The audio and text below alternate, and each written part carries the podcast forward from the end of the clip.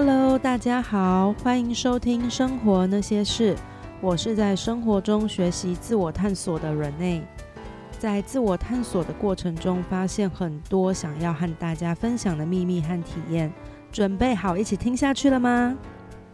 嗨，今天呢，要来聊聊我在自我探索里学到的第一课：让情绪自然流动。什么是让情绪自然流动？不知道大家有没有一个既定的印象或者是概念？让情绪自然流动的意思就是，当你难过的时候，你就好好的难过；你伤心的时候，你就专心的伤心；想念那就想念吧，没有一定要很快的往多数人认为所谓好的方向前进。OK，那先在正式进入今天的主题之前，我先来理清一下我自己的看法。因为最近呢，也兴起一波这些情绪不该被称为负面情绪的说法。这些情绪是指悲伤啊、难过啊、愤怒等等。那我自己觉得，这只是从不同角度切入的看法啦。如果你用全局的角度来看的话，这个情绪它会带给你的是成长。那确实不该被称为负面情绪，因为它最终带来的影响是正面的影响。而且，如果这些情绪能够舒压，那整个方向其实就是往好的方向走了。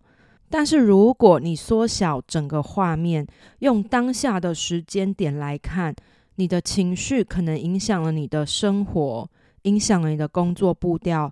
甚至影响到你身边的人，那这个情绪带给当下的影响是负面的。对那个时间点来说，这个情绪确实应该被称为负面情绪。所以我觉得这个定义没有那么的重要。这些情绪到底应该被归为正面还是负面，只是看你怎么去解读，看你用什么角度去看而已。所以我认为所有情绪其实都是中性的啦，被定义为正面还是负面，都是看你从什么角度去看而已。现在说回来，今天的主题——情绪自然流动的部分，我第一次接收到这样子的想法的时候啊，对我来说是很大的帮助。就是当有人这样子肯定你的情绪流动是。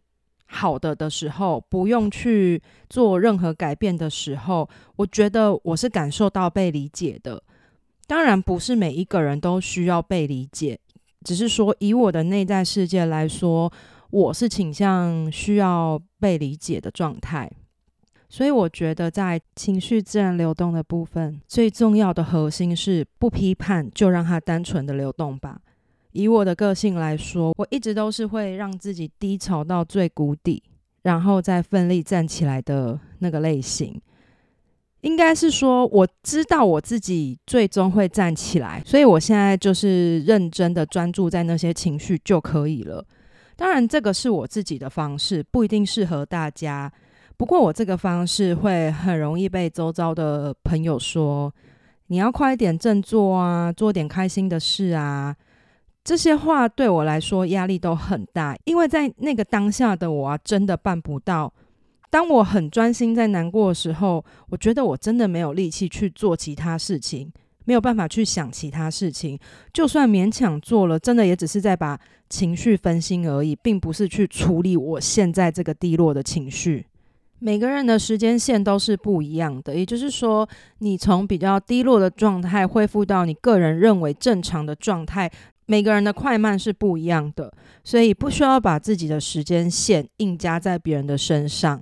这是我觉得我从朋友身上学到的一个很棒的概念。例如说，跟家里吵架好了，有人可能睡一觉，隔天就没事了。但有人这个情绪可能会陪他度过一周、两周、三周，甚至更久。但没有关系啊，这就是每一个人不一样的地方。每个人就是情绪消化的时间轴都不一样，快慢不一样，所以没有所谓的好坏，只要顺着自己的感觉去走就可以了。还有一个我觉得也蛮重要的，就是不要叫正在哭的人不要哭。以我自己来说，我觉得我正在哭，你叫我不要哭，嗯，对我来说一样也是会这个压力会变得更大，对情绪的抒发其实是没有任何帮助的。再来，只要在不伤害自己和别人的状态下，让情绪自然流动，才能够去正面的解决问题。如果说你还没有从情绪中好好了解这个情绪背后的原因，你还没有去好好的陪伴自己，只是很专注的在哦，我要急着好起来，这样子的话，其实很多状态下你都只是在逃避情绪而已。然后其实情绪是会累积堆叠的，或许这些是暂时安然度过那个低潮的方式，可是你不会知道这些被压住的情绪对你的未来会造成什么样子的影响。在我的经验里面啊，情绪流动过程中，慢慢学会去观察自己为什么会有这些情绪，是蛮重要的。例如说，我为什么会因为别人的一句话，可能就难过又生气的一个星期？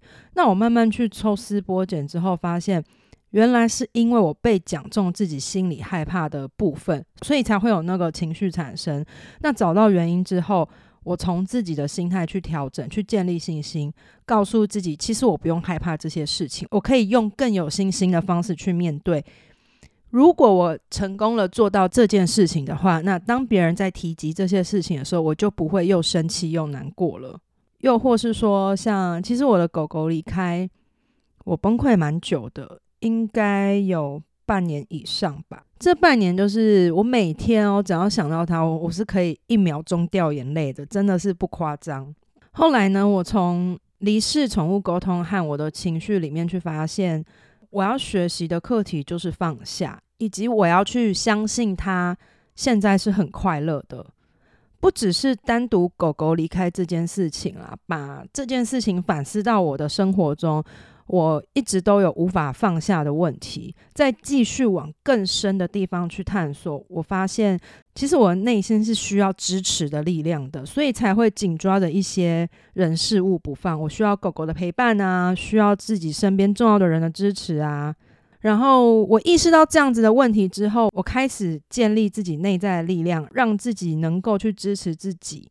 这个就是我从情绪里面成长的一个经验。最后释放自己，也陪伴自己，专心陪伴自己，在情绪里面，对我来说是蛮有帮助的事情。